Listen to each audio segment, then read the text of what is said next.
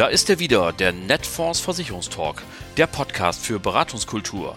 Ihr Maklerradio für mehr Akquisition, für mehr Umsatz. Am Mikrofon begrüßt Sie wie immer Oliver Bruns. Moin!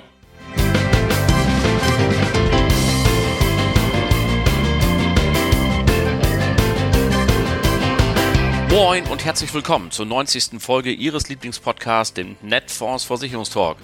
Schön, dass Sie alle wieder eingeschaltet haben und da ist sie dann auch schon wieder die letzte Folge in diesem Jahr. Meine Güte, das ging alles wieder wahnsinnig schnell. Wir machen ja eine kleine Podcast-Weihnachtspause. Sie müssen aber natürlich auf nichts verzichten, denn alle 90 Folgen sind nach wie vor online.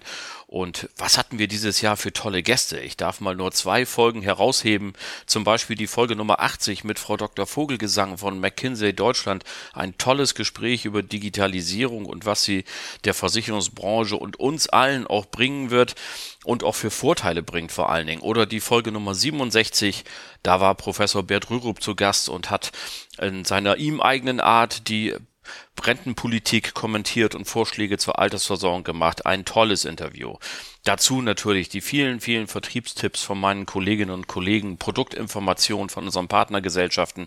Also kurzum, es lohnt sich beim Zubereiten der Gans in die eine oder andere Folge nochmal reinzuhören. Dazu lade ich Sie natürlich herzlich ein.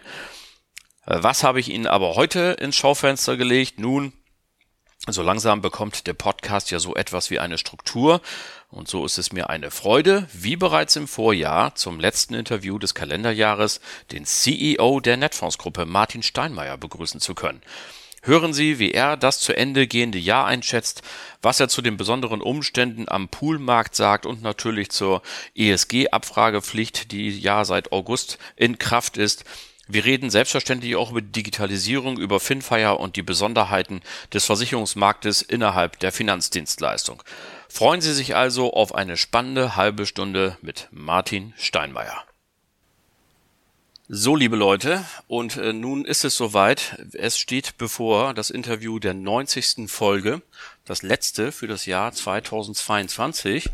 Und darüber hinaus, fast auf dem Tag genau, sitzen wir wieder zusammen. Mir gegenüber mein CEO Martin Steinmeier. Hallo Martin. Moin Olli. Freut mich, dass du dir die Zeit genommen hast, mit uns das Jahr Revue passieren zu lassen.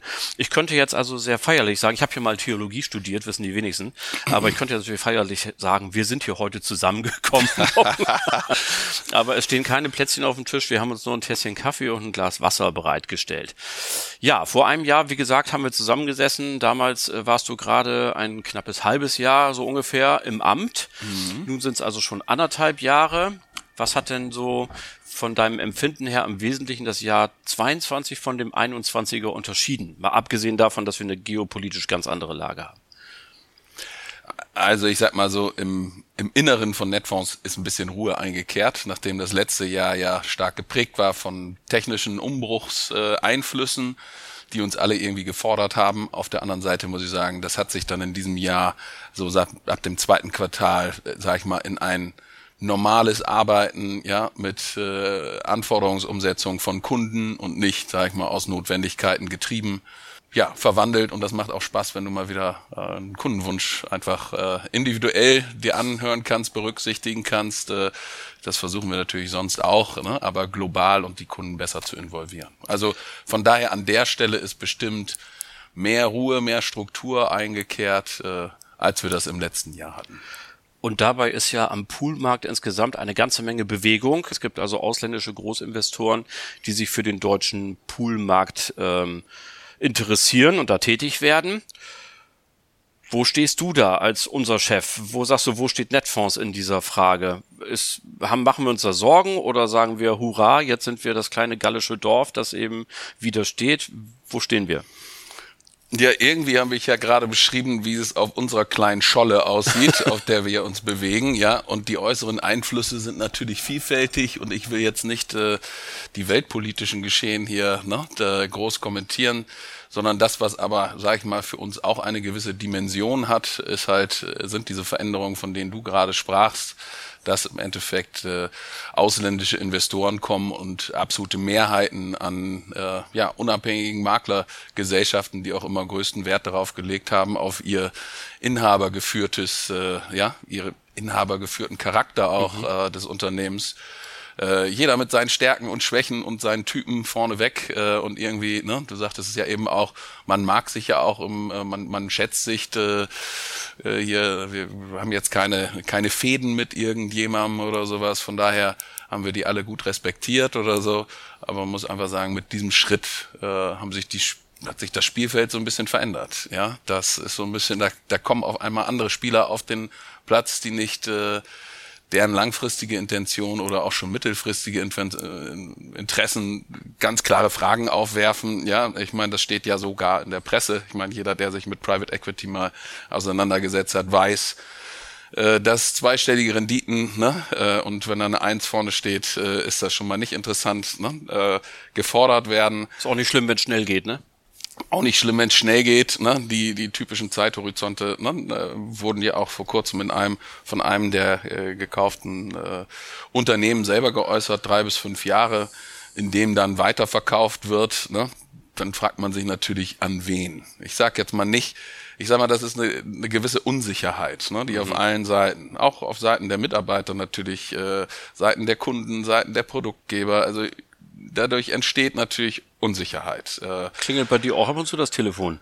Dass mal einer sagt, guten Tag, ich habe Geld, würde gerne Netfonds kaufen? Ja, ich sag mal so, diese, diese Anrufe haben sich ja schon im letzten Jahr angekündigt. Äh, das ist dann immer so, da gibt's diese Vorboten, die immer, ich sag mal, die, die Junior-Analysten oder die Analysten, die im Vorwege den Markt bewerten. Und dann hat man solche Anrufe, die ich typischerweise nicht entgegennehme. Aber im letzten Jahr habe ich es auch gemacht, um einfach herauszufinden, mit welcher Fragestellung die denn überhaupt kommen. Äh, die Flasche Wein habe ich nicht angenommen. Ich habe aber gesagt, ich möchte gerne selber Fragen stellen dürfen. Und da wurde mir auch natürlich klar, nach was die eigentlich suchen. Äh, die suchen nach wiederkehrenden Erträgen. Tolles Thema für, für jeden, der da involviert ist, ja, auch als Geschäftsmodell. Ja, das haben die auch verstanden. Ähm, und von daher äh, ist einem das schon klar und die Zeithorizonte, die dort angesprochen werden, da geht es häufig auch um viel Marktmacht zu bündeln, ne? um primär erstmal besser einzukaufen, denn wie wir aus eigener leidvoller Erfahrung wissen, ne, aus vielen etablierten Systemen mal eben eins zu machen, ja, äh, und es kommt regelmäßig Neues hinzu, ist ganz ehrlich gesagt kein ganz realistisches Bild in der in dem Zeithorizont, über den wir dort reden. Wir werden das weiter beobachten. Wir sagen ja inzwischen mit einem gewissen ähm, äh, Lächeln dazu, bei uns kommen die Eigentümer morgens zur Arbeit oder sie geben hier einen Umsatz ab, vielleicht auch gepaart mit einem befreundeten, der einen oder anderen befreundeten Einzelperson im Unternehmen. Und damit fühlen wir uns, glaube ich, ganz wohl, oder? Ja, und ich glaube, das muss man vielleicht auch sogar noch mal ein bisschen unterstreichen. Ne? Ähm, wir haben vor äh, ja, 2018 die, die Börsennotiz ja angestrebt, um auch für uns eine interne, eine interne Herausforderung zu lösen, die viele Unternehmer, auch unsere Kunden ja in, in gewisser Weise haben.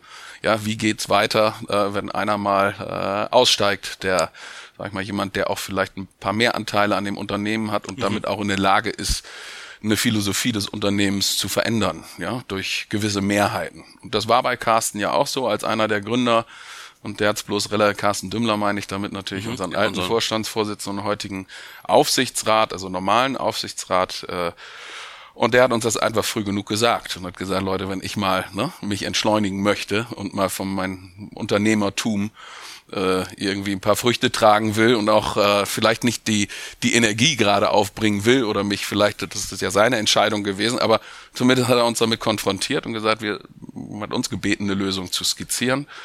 Und äh, somit haben wir halt diese, äh, ja, sehr transparenten, diesen sehr transparenten Weg schon 2018 gewählt, in dem uns klar war, ne, das ist im Endeffekt ein ein börsengelistetes Unternehmen äh, mit totaler Transparenz, mit vielen Aktionären, wovon erstmal alle sehr vergleichbare Rechte haben als Aktionär, ist so die fairste Form, ne? die berechenbarste Form, die transparenteste Form, äh, sich an einem Unternehmen zu beteiligen. Und das haben wir schon 2018 gemacht, äh, so dass auch jemand mal rein und wieder rauskommt. Es gibt ja auch andere AGs, die sind aber nicht börsennotiert. Ja, die Komplexität kommt eigentlich mit der Notierung.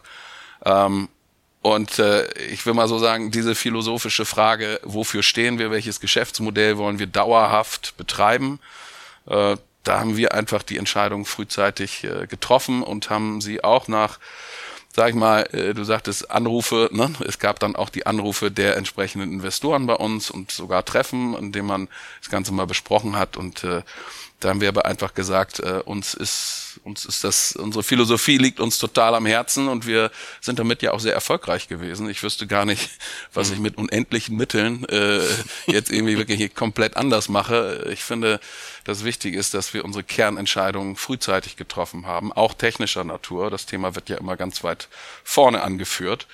Also äh, ich hoffe, dass unsere Kunden das zu schätzen wissen, dass wir mit dieser Börsennotiz uns auch äh, zu einem, sag ich mal, unbequemen Happen entwickelt haben für irgendeinen Private Equity Investor, weil einfach viel zu viele Leute Rechte haben mitzustimmen.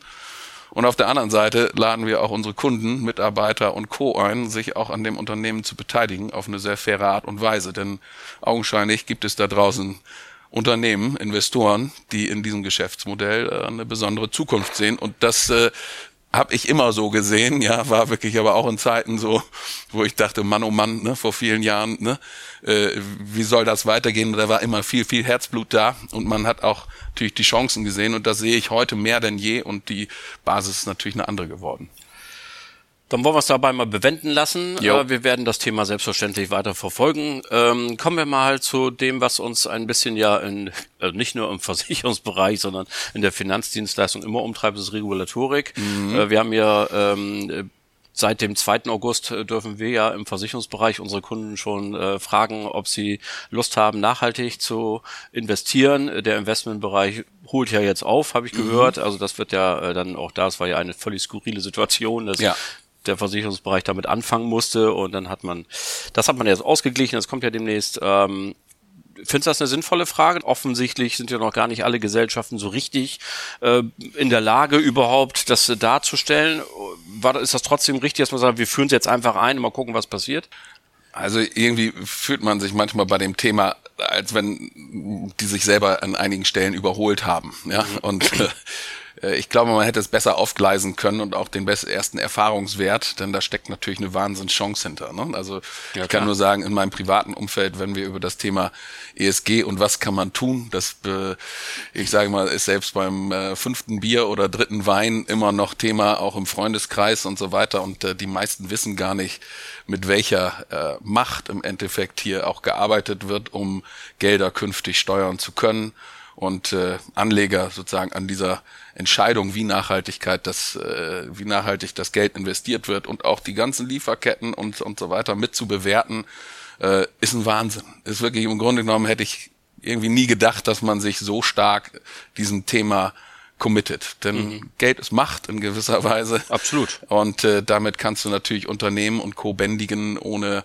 sag ich mal, die, die stetige Regulierungskeule rauszuholen, ja, mhm. an die sich vielleicht nicht alle, sondern Kapitalflüsse können das Ganze super steuern. Mhm. Die, die Art und Weise, wie das geschehen ist, ja, die sorgt regelmäßig dafür, dass man so den Kopf an die Tisch, auf die Tischkante fallen lässt, ja, und und dann wieder hochkommen und sagen, okay, wie, wie machen wir es jetzt? Ähm, also es ist äh, die, Herr Steinmeier die, hat aber eine makellose Stirn, das kann ich Ihnen mal sagen. Sie können ja, was meine sehen. Tischkante noch nicht gesehen. also das passiert ja schon häufiger, glaube ich, gerade auch bei regulatorischen Themen, dass man sich so ein bisschen fragt, ne, äh, ne, wie, wie soll das jetzt genau funktionieren? Ähm, also das hätte einfach besser koordiniert ablaufen können. Die Partner im Haftungsdach müssen, müssen auch seit 2.8 äh, ja, die Nachhaltigkeit, Präferenzen abfragen in der Beratung. Ähm, technisch haben wir das auch alles umgesetzt. Wir geben auch ein Heidengeld dafür aus und das ist wieder so ein Punkt übrigens, ja. Das sind so große Beträge, wo ich dann wieder denke, ne, es muss alles, es kanalisiert sich immer mehr auf Dienstleister wie uns, weil mhm. wer, wer soll das Geld dafür auszahlen, ja, ausgeben, um all diese Informationen, ne, auch jetzt zu Nachhaltigkeitsinformationen äh, darzustellen.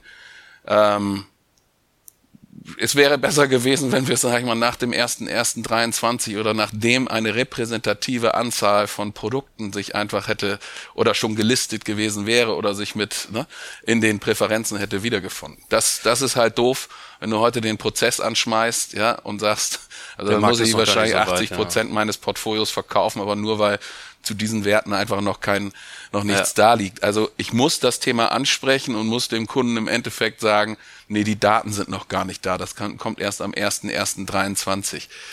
Das meine ich mit, ne, das hätte einfach eleganter laufen können.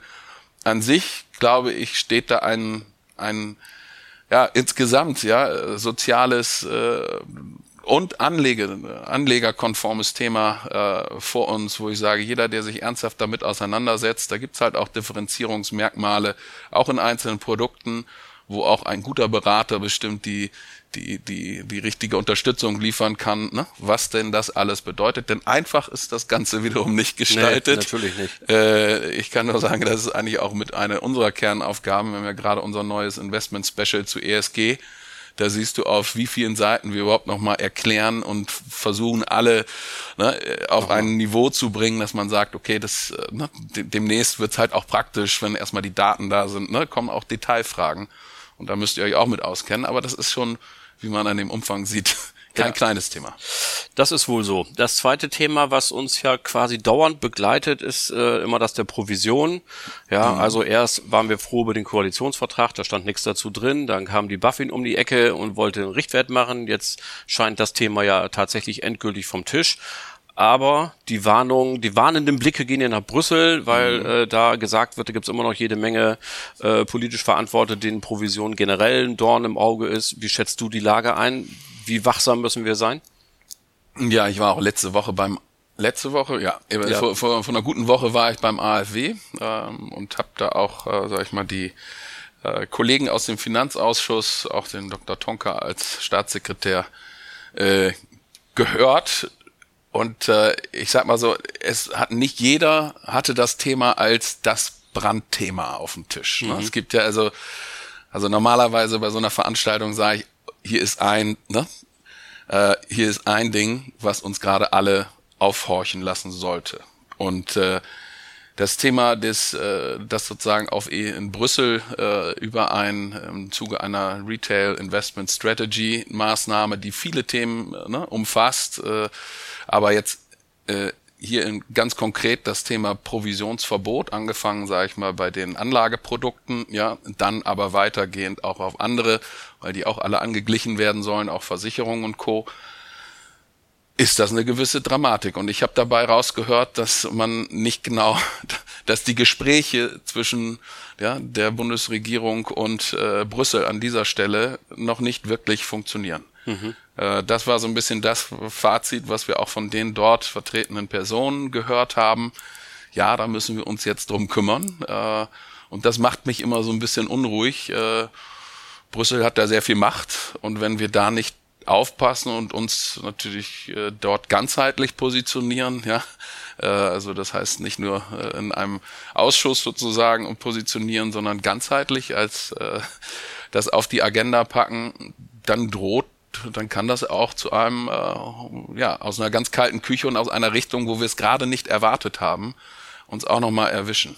Also ich, ich sehe es weiterhin so ein bisschen sportlich, äh, weil ich es einfach sportlich sehen muss. Äh, natürlich versuchen wir bestmöglichst ne, Kontakte herzustellen im Nachgang, ne, auch mit dem AfW und so weiter. Wer, da waren auch andere Vertreter da, über die ich mich sehr gefreut habe, dass die die Person in Brüssel dann kannten, ne, um entsprechend die Verbindungen herzustellen, mit wem man sprechen muss. Also deswegen sind solche Treffen auch total wichtig. Dass manchmal geht es nur darum, mit wem muss ich darüber sprechen. Wer ist Absolut. die richtige Person? Ja, ja. Wie im Leben auch. Ähm, in unserem ganz normalen Leben, wollte ich schon sagen, äh, ist das genauso.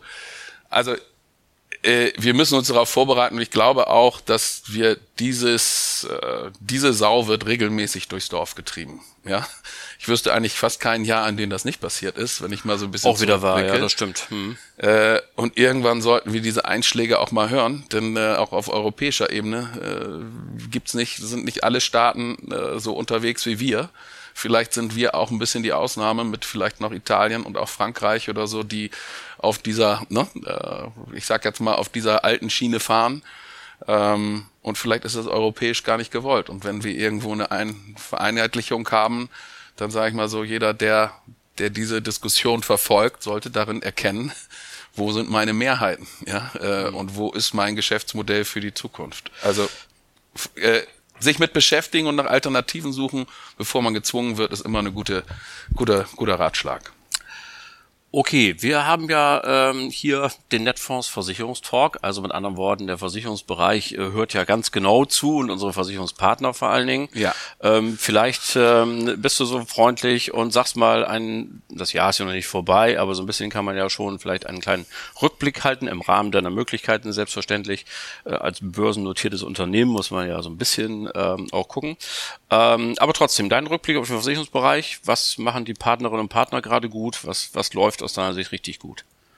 Also erstmal ein großes Dankeschön. Äh, ich glaube, damit verrate ich auch keine Geheimnisse. Wir hatten ja gerade auch unsere Quartalzahlen vermeldet, ja, für das dritte Quartal. Aber aktuell geht es ja nicht mal mehr um rückblickende ne, äh, Abschlüsse von Verträgen, sondern die Verträge müssen erstmal kommen. Mhm. Da hilft unser gutes altes Postometer, ne, was es seit seit äh, gefühlt äh, langer, langer Zeit hier bei Netfonds gibt. Wie viele Anträge sind in welchem Bereich eingegangen und auch dort befinden wir uns äh, zu den Zahlen, die ich auch so vom Markt mitbekomme, äh, fühlen wir uns sehr wohl, ja, mit einem leichten Plus sogar gegenüber Vorjahr. Ähm, und das auch in den Bereichen LV und äh, ne, also in den Gesamt-LV-Bereichen, wo ich sage, das ist ein bisschen besonders, wenn ich mir auch die Zahlen von anderen anhöre. Also mhm. da machen wir etwas richtig, richtiger, gewinnen vielleicht auch neue Partner oder setzen uns mit den richtigen Partnern auseinander das ist, glaube ich, auch ein wesentlicher Erfolgsfaktor, dass wir uns ja äh, in den letzten äh, ja, Monaten oder Quartalen eigentlich auf die Partner auch fokussieren, die mit uns äh, schon Geschäft machen und das, sage ich mal, ausbauen wollen und die, die mit uns einfach Geschäft machen wollen. Mhm. Ja, und dass wir dort einfach äh, nicht das Nummernprinzip, du bist irgendeine, sondern uns versuchen, auf die zu fokussieren um auch bestmögliche Gesamtunterstützung zu geben, denn der, die Bandbreite ist groß. Äh, die Ideen, die wir hier in, in Gänze mit unseren Kolleginnen und Kollegen aufbringen können, sind auch gut und auch die Lösungen, dass wir mit Spezialistentum oder so äh, den Leuten irgendwie dazu verhelfen, äh, Geschäft zu machen, was sie sonst nicht können, sorgt natürlich auch dann äh, für eine gute Partnerschaft äh, mit unseren Kundinnen und Kunden und äh, mit, mit erhöhten Erträgen auf beiden Seiten. Und von daher, darüber bin ich total happy. Das größte Thema, was, wo ich auch äh, ganz wesentlich mit hingucke und äh, ist eigentlich das ganze Thema der, der technischen Neuerungen. Ich weiß von ganz, ganz vielen Partnern, die uns auch im Investmentbereich sehr erfolgreich nutzen und auch sagen, ich folge ja eurer Grundidee einer 360-Grad-Plattform. Ne?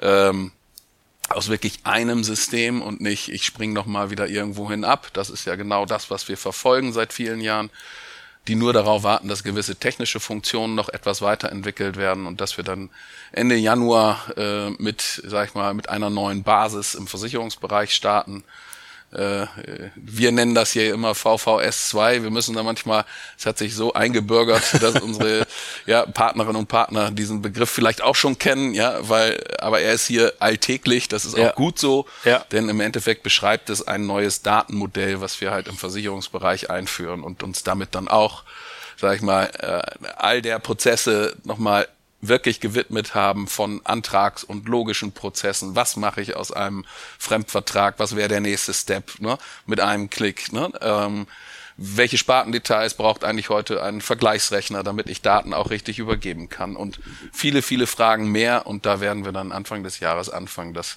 schrittweise auszurollen. Das sehe ich auch speziell für den Versicherungsbereich als einen wirklich großen Turbo, ja, auch für die Gesamtvermögensdarstellung etc.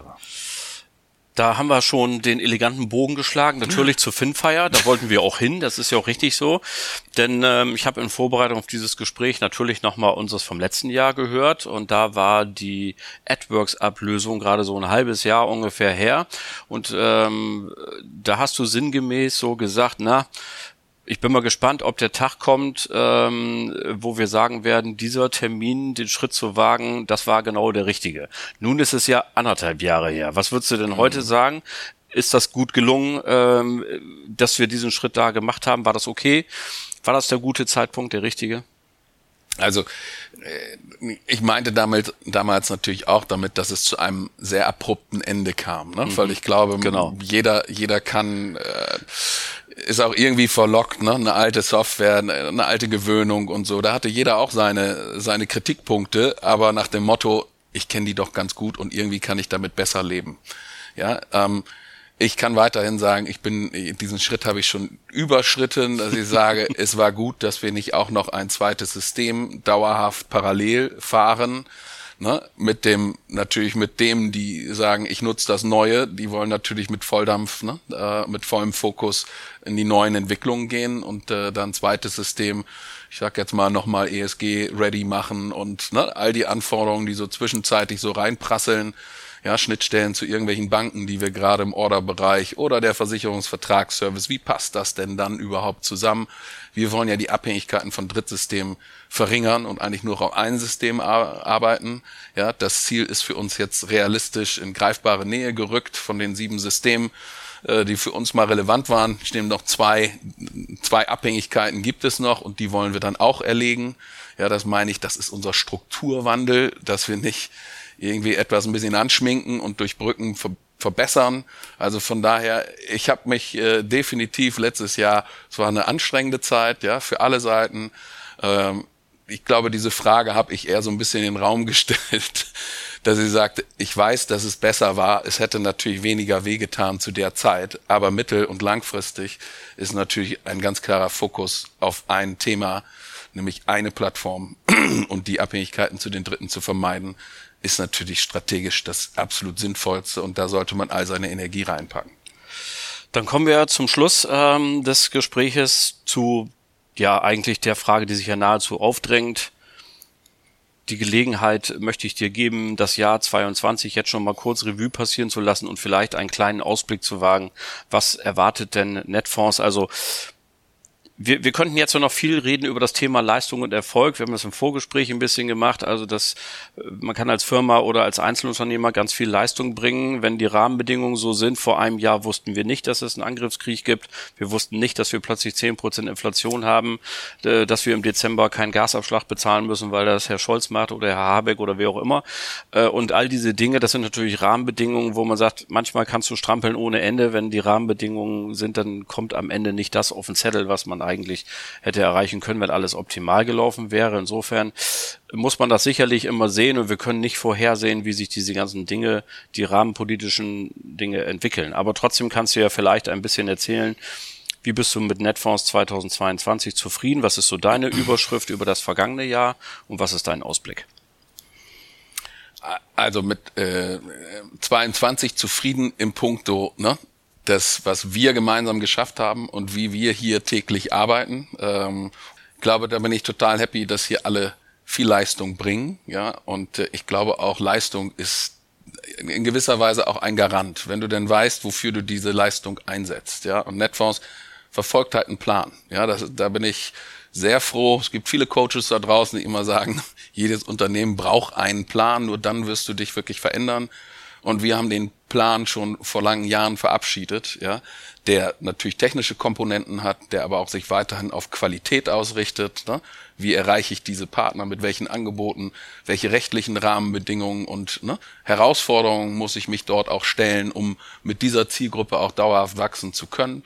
Also von daher, wir haben den richtigen Plan, ja, den wir verfolgen. Wir gehen sehr konsequente Wege durch irgendwas rechts und links abschneiden. Also von daher ist das alles Teil eines, eines Plans, wo ich sage, der, da gehört immer die Leistung mit hinzu. Ich hätte mich natürlich gefreut, wenn wir in diesem Jahr auch den, den Rückenwind weiterhin bekommen hätten. Ich muss aber auch sagen, in den letzten 22 Jahren, ne, man wird ja auch Realist, äh, das passiert halt regelmäßig mal, dass wir, wir kommen aus einer Situation, wo wir alle sehr verwöhnt waren, ja. Dass das nicht natürlich ist, das haben wir schon wieder ein bisschen verdrängt. Ähm, vielleicht müssen wir auch sagen, das ist eine gewisse neue Normalität. Und umso mehr kommt es darauf an, ob du mit deiner Leistung einen Plan verfolgst. Die Leistung erbringen wir, deswegen bin ich total happy hier mit Kolleginnen und Kollegen, dass alle, dass wir das irgendwie gemeinsam erreichen.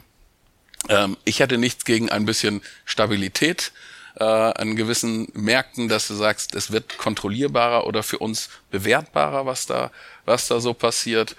Ähm, aber es wird uns zu einem sehr guten Ziel bringen.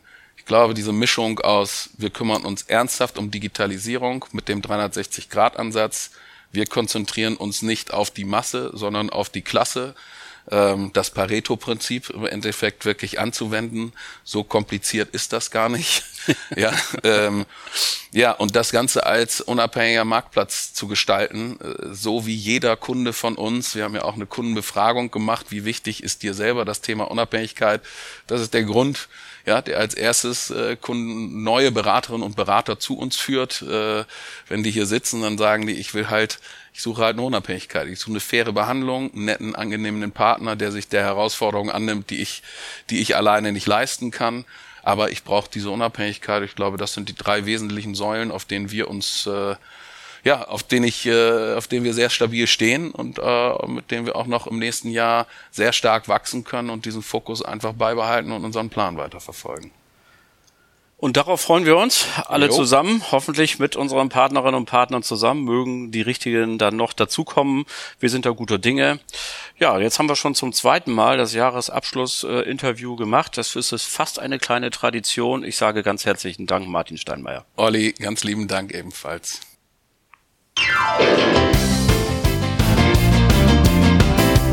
Das war sie dann auch schon wieder, die Folge Nummer 90 des Netfonds Versicherungstalks. Danke an Martin für dieses tolle Gespräch. Das hat viel Spaß gemacht und danke natürlich Ihnen allen fürs Zuhören heute und im ganzen Kalenderjahr 2022. Großartig. Das ist eine wirklich tierischer Rückenwind und das macht unfassbar Spaß, immer zu sehen, wie viele Leute immer wieder einschalten. Ganz klasse. Ihnen und allen, die Ihnen nahestehen, wünsche ich ein friedliches Weihnachtsfest und einen guten Rutsch ins neue Jahr 2023. Und wir wollen auch dieses Jahr nicht beenden, ohne noch einmal einen ganz besonderen Gruß zu schicken an die jetzt leidenden Familien in der Ukraine.